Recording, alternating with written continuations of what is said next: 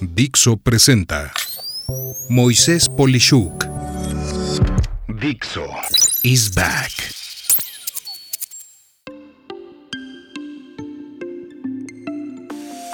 Red Team y Blue Team, los equipos que responden o resuelven amenazas en ciberseguridad. Tenemos que reconocer que los problemas que se presentan en ciberseguridad son muy parecidos a los problemas que suceden en tiempos de guerra. Literalmente, un ataque en ciberseguridad tiene un tratamiento muy similar, si no es que en muchos casos prácticamente idéntico al de una operación militar. Así pues, en ejercicios de guerra, por allí de la década de los años de 1960, se efectuaban operaciones en las que participaban dos equipos. El equipo rojo o Red Team contra el equipo azul o Blue Team. El trabajo del Red Team era atacar al Blue Team y obvio, el Blue Team tenía que defenderse.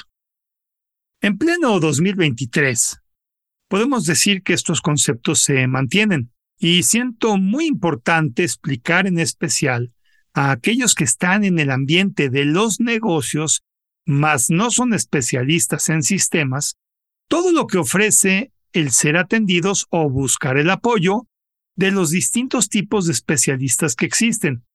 Esto en especial cuando se tiene una crisis de ciberseguridad y lo ideal es contratar este tipo de equipos antes de que tengamos una catástrofe.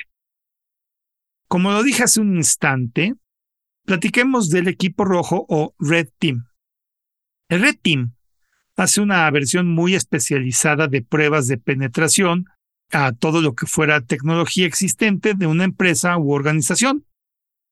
Todo esto es llevado a cabo por lo que se conoce como hackers éticos, hackers de sombrero blanco, esto es, especialistas que tienen valores de ética y moral altos que realmente usan sus conocimientos para mejorar la problemática que tiene una propensa víctima de ciberseguridad.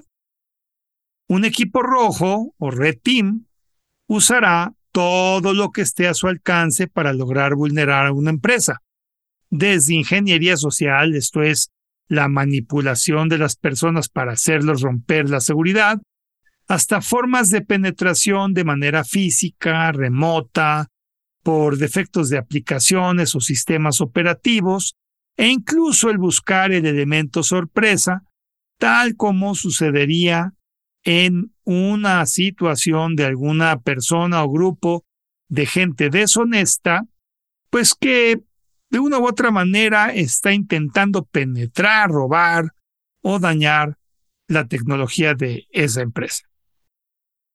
El objetivo que persigue un Red Team es probar la seguridad de la organización y en lo posible ver todas las formas para burlarla.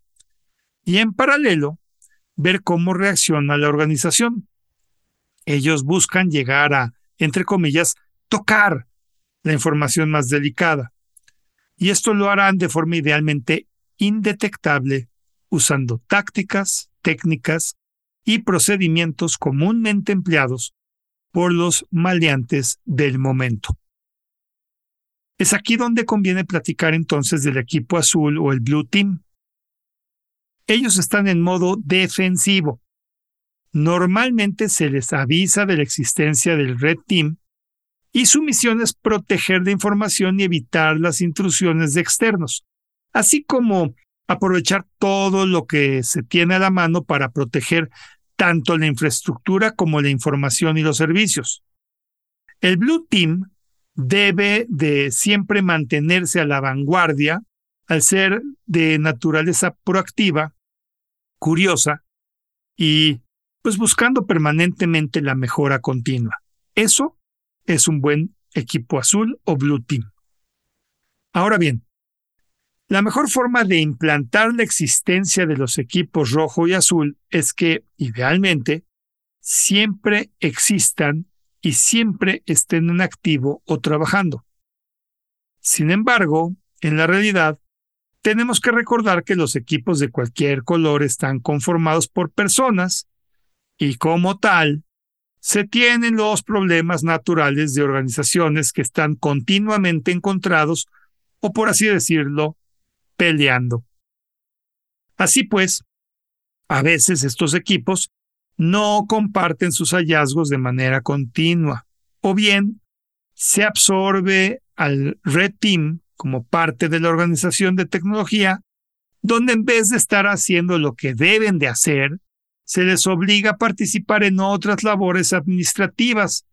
Es pues similar a contratar un equipo de guardaespaldas que en vez de proteger a sus empleadores, pues los hacen luego ir a comprar el supermercado o sacar a pasear a la mascota de la casa. Esa no es la labor del guardaespaldas.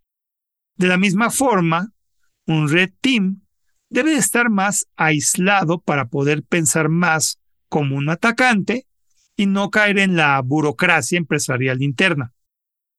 Por igual, si desde un principio no se establecen métricas y procedimientos adecuados, el Red Team o Blue Team no interactúan lo suficiente, de tal manera que no se comparten conocimientos para siempre estar en lo más avanzado ambos. Entendamos, esto es una simulación de guerra, no están en guerra. Lo que queremos es proteger a la compañía. Y esa es la labor de ambos. Sea como fuere, y con independencia del tamaño de cualquier empresa, los servicios de un Red Team o Blue Team pueden ser recibidos también por empresas de ciberseguridad especializadas y no necesariamente por empleados contratados de forma interna. Lo que no debe hacerse nunca es limitar sus capacidades por decreto o solo pedir enfoques parciales. Esto nunca lo hacen los criminales que buscarán encontrar cualquier oportunidad para hacer un daño y por eso así debe de pensarse la existencia de estos equipos. Soy Moisés Polishuk y agradezco que me hayas escuchado. Hasta la próxima. Dixo is back.